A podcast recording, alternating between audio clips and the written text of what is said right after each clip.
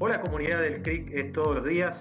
Como saben, siempre buscamos una razón para eh, volver a pensar en aquello que nos haya sumado en algún momento no muy lejano de lo que fuera o del que fuera nuestro congreso CRIC formato presencial.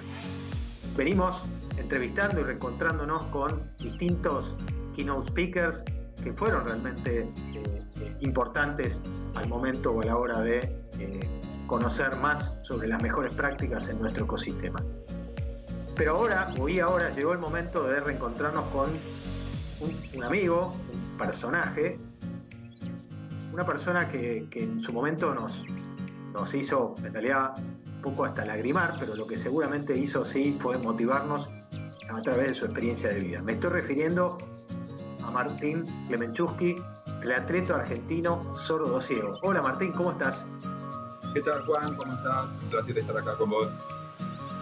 Súper bien y, recontra contento de volver a encontrarte, si bien te veo muy seguido en Palermo, vos a una velocidad que solo me hace poder mirarte un poquito y pasás de largo, por supuesto. Pero metiéndonos en tema. no te vi.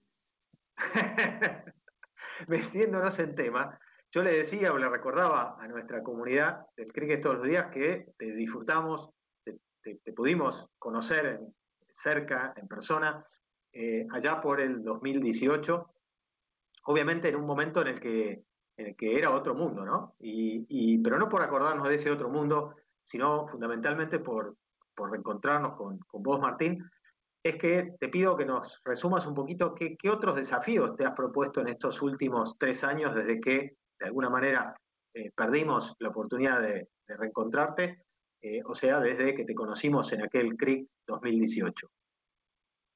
La verdad es que pasaron demasiadas cosas en mi vida. Estuve detrás de muchísimos proyectos, algunos planificados, otros no.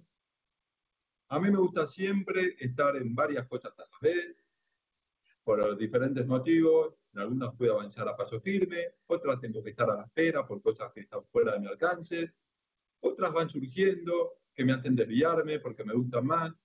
En síntesis, tanto en lo deportivo como en lo extradeportivo, eh, he logrado hacer un montón de cosas nuevas, algunas impensadas para mí.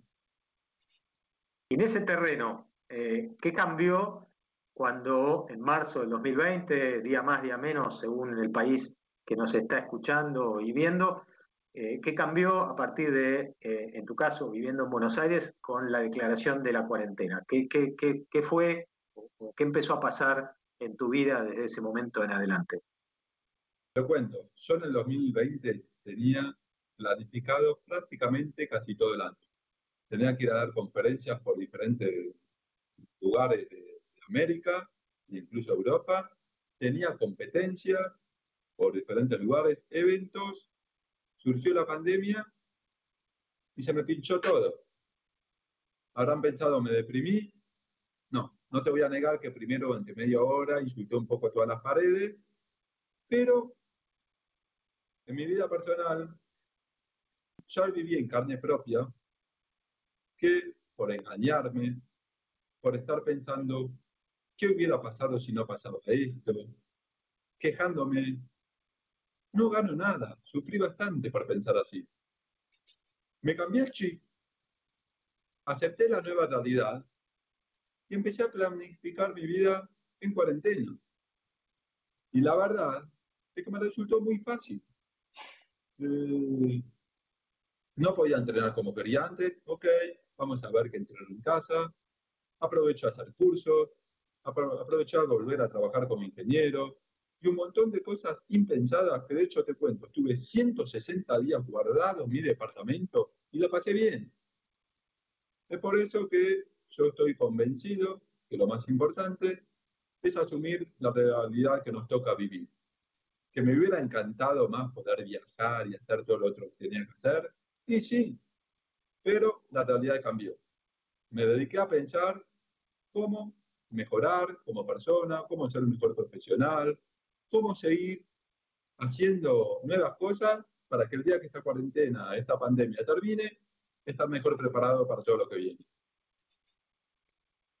pensando en todo lo que viene y, recordándote, obviamente vos también, de alguna manera pudiste haber olvidado de, olvidarte de nosotros desde aquel 2018. Eh, te recuerdo que nuestra comunidad está formada por hombres y mujeres muy sensibles y enfocados en las necesidades de los clientes. Ese es nuestro mundo, digamos así. Y, de hecho, siempre gestionando eh, eh, con recursos escasos, ¿no? Como, vos sabés, en todos los órdenes de la vida profesional, vos tenés tu, costado profesional que viene del origen de la tecnología, siempre administrando con lo poco, ¿no? ¿Cuál es para esas mujeres y hombres de, nuestra comunidad tu, recomendación para eh, eh, lograr avanzar y no frustrarse en el intento a partir de estas dos realidades que te comentaba recién? La pregunta en definitiva, ¿cuál es el consejo? No entendí. Sí, la pregunta es exactamente, ¿cuál es el consejo? ¿Cómo, cómo administrar sobre los casos y sobre los cambios? O sea, sobre los escenarios cambiantes. Bueno, la verdad es que sentando, quedándonos sentados no tiene sentido. voy de vuelta. Eh, sí, tranqui, tranqui. Eh, yo siempre digo que para mí el peor fracaso es no intentar. Para mí siempre lo mejor es proyectar y darle para adelante. Quizás estamos planificando llegar acá y por cuestiones propias o ajenas no es posible. Pero en el camino, quizás nos tenemos que desviar y llegamos acá, y les aseguro que va a ser muchísimo mejor que si directamente nos quedamos sentados. Aparte, todos los caminos que ha recorrido, ¿cuándo no puedo cumplir mi objetivo?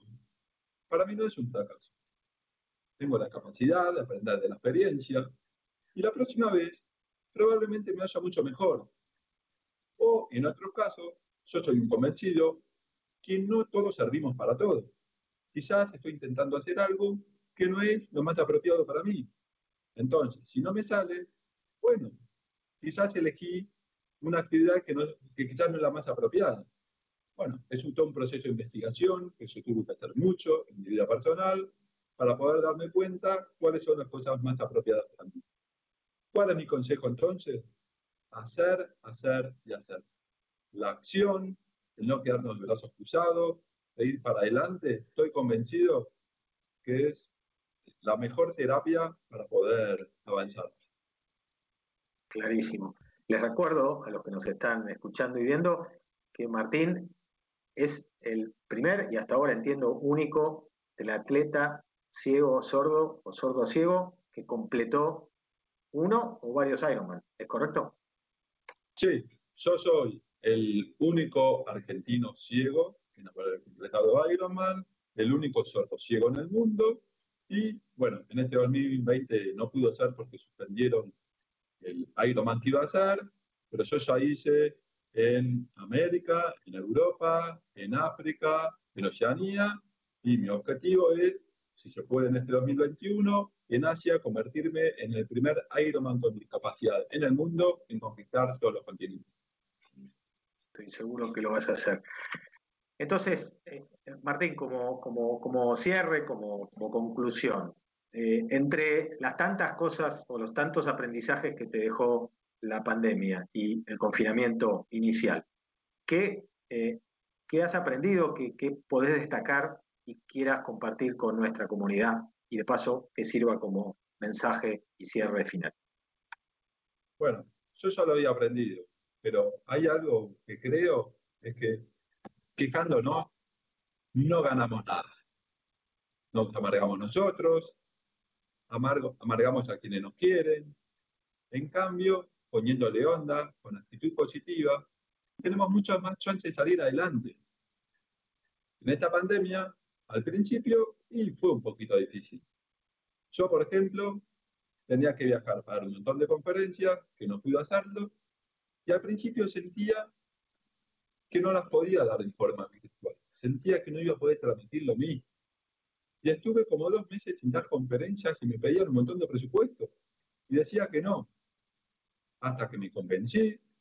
Primero di algunas conferencias para chicos, como para permitirme cometer más errores y darme cuenta de cómo ir perfeccionándolo, mejorándolo, hasta que gané confianza, me di cuenta que se podía, y ahí sí, ya a partir de fines de mayo comencé de vuelta full a, tomar todas las conferencias que me querían contratar y, y realmente fue una experiencia increíble porque incluso gracias a la pandemia pude dar por un montón de lugares simultáneamente diferentes países en la misma semana. Eso fue increíble. Después, bueno, tuve que aprender a entrenar en casa. Al principio no estaba, pero como dije antes, nos tenemos que adaptar a nuestra nueva realidad. Y bueno, bici fija, cinta, un poquito de trabajo de, de musculación con mi propio peso, elongación. Y también empecé a aprovechar hacer cursos que antes el tiempo nunca me lo permitía. En síntesis, ¿qué nos enseñó la pandemia? De que a veces las cosas no salen como uno lo planifica, son diferentes y tenemos que adaptarnos a la nueva realidad y ver de qué forma sobrellevar todo lo mejor posible.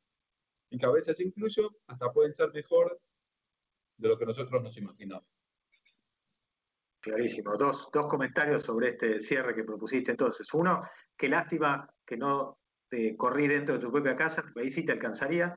No es lo que me pasa en el Rosedal, en donde sí o sí llego detrás tuyo siempre. Y segundo, eh, damos fe que toda esa práctica que, te propusiste y que ejerciste en relación a cómo transmitir tu testimonio en este formato, a nosotros ya nos benefició porque, bueno, obviamente eh, aprovechamos que ya estás más que canchero, palabra bien argentina, para, poder comunicar y transmitir aún en este medio que parecía o te podía haber parecido inicialmente distante, pero finalmente llegas de la misma manera al corazón que, lo, como llegaste a la comunidad cuando te conoció en aquel 2018.